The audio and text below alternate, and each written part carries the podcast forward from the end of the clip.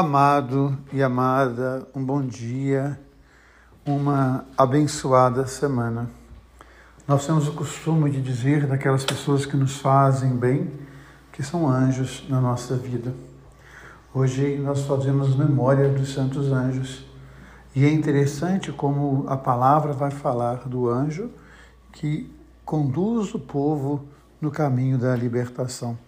O anjo que faz o caminho é interessante porque esse anjo se faz presente em Moisés, se faz presente em Josué, se faz presente em cada um de nós.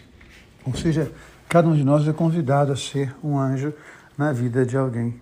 Cada um de nós é convidado a ser uma presença de Deus na vida de alguém. O anjo é uma forma presente de Deus em nós.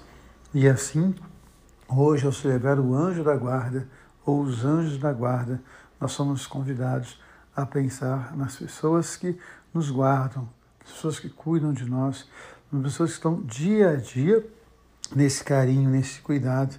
Quero aqui dedicar essa oração de hoje a Tânia, a Pergiane e a tantas e tantas pessoas na comunidade, nas pastorais, que prestam serviços com amor e com carinho à comunidade. São anjos de Deus que estão no nosso caminho, nos ajudando a fazer o caminho. Quando nós vamos para o Evangelho, Jesus fala da criança. Da criança é o reino dos céus. Não escandalizar a criança.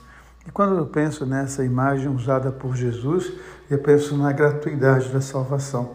A criança, ela vive da graça de Deus, ela vive da graça dos pais, ela vive do amor de outrem.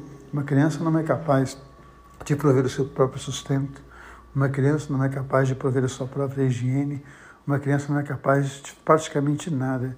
E uma criança, ela também oferece muito pouco no sentido prático da vida, contudo, ela nos enche de amor. E ela vive dessa gratuidade. Assim nós vivemos e somos salvos pela graça redentora de Jesus Cristo. A gente possa nos colocar hoje, então, diante da palavra de Deus, com esse projeto no coração.